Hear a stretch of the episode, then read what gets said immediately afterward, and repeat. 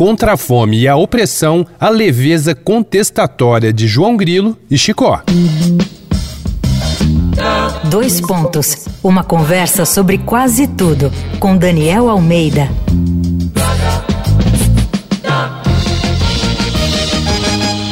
Esse é mais um episódio da série Unha e Carne aqui do Dois Pontos. A gente continua falando de amigos e amigas notórios. Então, que as luzes se acendam para João Grilo e Chicó.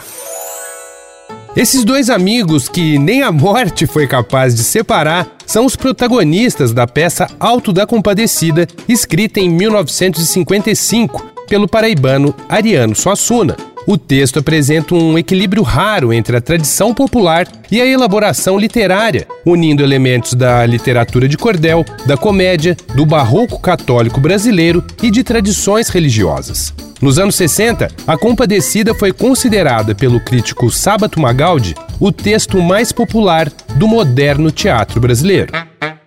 João Grilo é um homem pobre, mas que está sempre dois ou três passos à frente de qualquer coronel, padre ou patrão mesquinho das redondezas. Chicó é um medroso confesso que sempre é envolvido nas confusões de Grilo e adora contar uma lorota. A peça trata com humor dos dramas vividos pelo povo nordestino, acuados pela seca, pela fome e pela luta diária contra a miséria. Para dar a volta na opressão e nos abusos dos poderosos, da igreja corrupta, João Grilo e Chicó, na verdade João Grilo, usam a única arma que tem à mão, a inteligência. A encarnação mais popular dessa dupla foi, obviamente, na pele de Matheus Nastergalli e Celton Mello, na série de TV de 1999 e depois em versão longa-metragem. Foram mais de 2 milhões de espectadores que foram ao cinema, com ovação do público e da crítica. Depois disso, parecia que a compadecida no cinema era assunto encerrado. Só que não. Em março foi anunciado o início da produção de O Alto da Compadecida 2,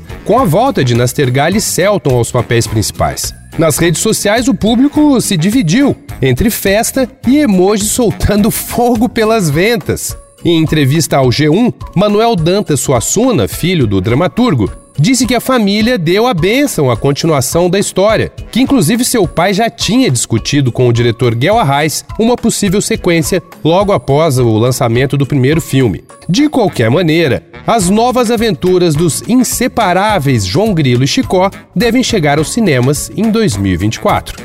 E você, ficou ansioso ou preocupado?